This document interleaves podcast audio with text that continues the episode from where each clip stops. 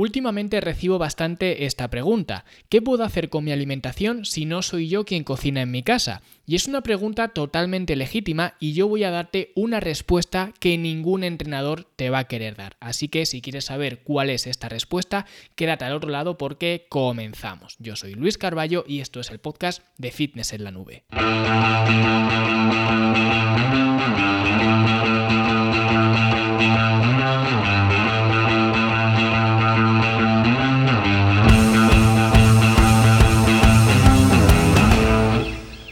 Unos días, en la última sesión de preguntas y respuestas que hicimos, me hicieron una pregunta que realmente sería bastante incómoda para cualquier entrenador. Para cualquier entrenador menos yo, porque yo no tengo ningún reparo en contestar las preguntas incluso de una persona que es mi clienta, en este caso de una mujer, que es mi clienta, que es mi alumna, que me está pagando. Muchos entrenadores tendrían pues eh, mucho más cuidado, serían mucho más cautos a la hora de responder este tipo de preguntas porque repito, son preguntas incómodas.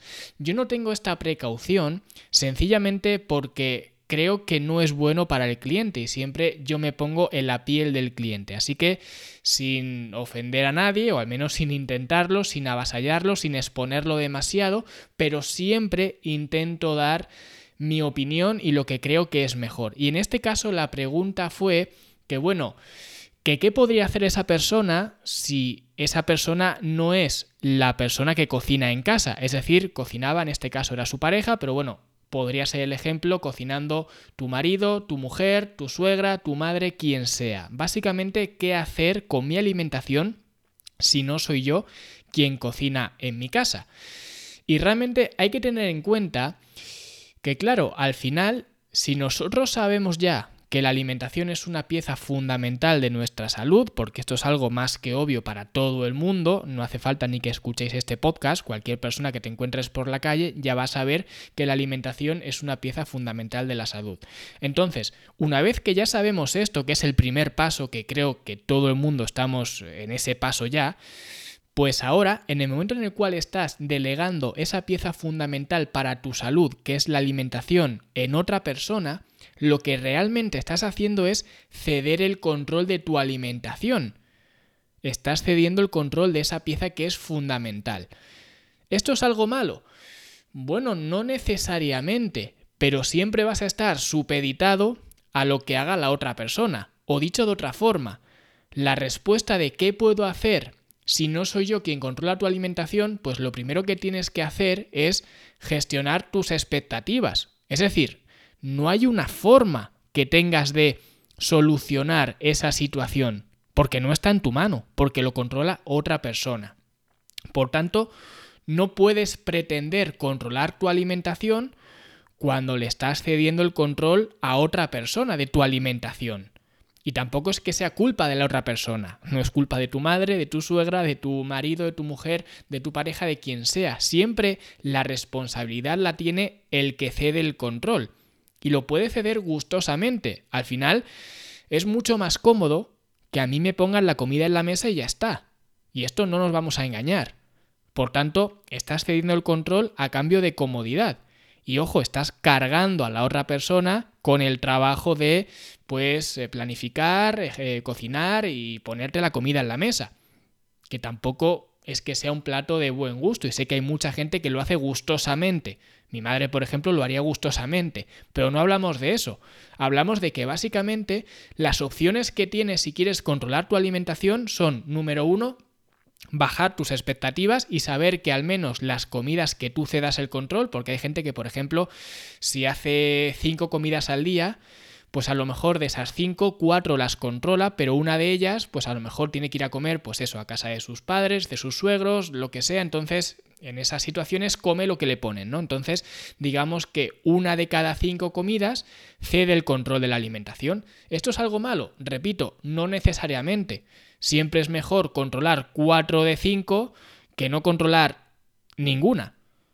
Por tanto, sí que estás haciendo algo para mejorar, pero tienes que saber que tienes que manejar esas expectativas y normalmente reducir esas expectativas, porque evidentemente los resultados no van a ser tan positivos como si controlaras 5 de 5 comidas. Esto es algo obvio. Y al final siempre me gusta poner un ejemplo, ¿no? Que decir, ¿cómo puedo controlar mi alimentación o qué puedo hacer para mejorar mi alimentación si no soy yo quien cocina en mi casa? Es lo mismo que si quieres aprender a vestir bien, pero te compra la ropa tu madre. Pues vestirás lo bien que quiera tu madre. Tú no puedes hacer otra cosa. Porque le estás cediendo el control a tu madre o a quien sea de que te compres la ropa. Por tanto, tú no puedes hacer nada. Entonces aquí las opciones que tienes es lo que he dicho, gestionar las expectativas, ¿vale? O reducir esas expectativas, o bien tomar el control, en este caso, de la alimentación, y liberar a la otra persona y decirle, oye, a partir de ahora yo me encargo de mi alimentación. Incluso le puedes dar la vuelta a la tortilla, si es tu mujer o tu marido quien cocina o quien sea, puedes decir, vale, a partir de ahora voy a cocinar yo para los dos. Es decir, en lugar de ceder yo el control de mi alimentación, asumo el control de la tuya. Y podría ser una solución fantástica, pero ya digo, tú no puedes controlar algo, o mejor dicho, no puedes mejorar algo que tú no controlas. Por esa razón, si quieres mejorar tu alimentación, tienes que controlarla. Y por eso siempre yo he sido partidario y soy partidario de tener un plan de alimentación. Porque ese plan de alimentación es la herramienta que te sirve para controlar tu alimentación porque no puedes pretender mejorarla si no la estás controlando de alguna forma. Y repito, mi forma favorita de controlarla es a través de un plan de alimentación. Por tanto, tienes que seguir ese plan de alimentación. Y si hay una persona en tu casa que es quien cocina, y evidentemente cocina lo que quiere, las cantidades que quiere, etc., y no te permite seguir tu plan de alimentación, puedes seguir manteniendo esa tesitura o puedes cambiarla, puedes hacer lo que tú quieras. Y realmente no te estoy obligando ni empujando a que vayas hacia un lado o hacia otro. Simplemente te cuento la realidad, que es lo mismo que le conté a esta persona en esta sesión de preguntas y respuestas. Le dije eso, le dije, si quieres seguir manteniendo a tu pareja con el control de tu alimentación, que sepas que eso no lo vas a poder mejorar porque no lo controlas tú. Por tanto, esa es la opción que tienes y la otra opción es liberar a esa persona de la losa de tu alimentación y empezar a controlarla tú. No tienes más opciones. Sí, hay algunos eh, sistemas que te pueden ayudar. Por ejemplo, en la academia trabajamos para este tipo de casos más específicos o quizás más flexibles con el sistema de porciones en lugar del planificador nutricional, que sería la opción más eficaz pues para este caso tenemos el sistema de porciones que también funciona muy bien y de alguna forma te sirve para, bueno, hacer un control de daños, podríamos decirlo así. Pero no dejas de delegar el control de tu alimentación. Simplemente estás haciéndolo menos dañino o al menos estás intentando controlar algo que realmente no puedes controlar nunca al 100%. Y por eso no puedes pretender cuidar de tu alimentación si es otra persona quien se encarga de tu alimentación. Y no hay ninguna solución mágica que yo te pueda dar, salvo que tomes el control de tu alimentación o que asumas esa falta de control. Y por lo tanto, la reducción de esos resultados. Es así de simple. Y ninguna de las dos decisiones es peor o es mejor que la otra pero tienes que ser consciente de ello y asumir esos resultados inferiores o la falta incluso de resultados o liberar a la otra persona de la carga de tu alimentación y ocuparte tú de ella. Así que como siempre digo, responsabilízate de tus resultados, responsabilízate de tus decisiones, responsabilízate de tu estilo de vida y asume el control de las cosas que puedes controlar.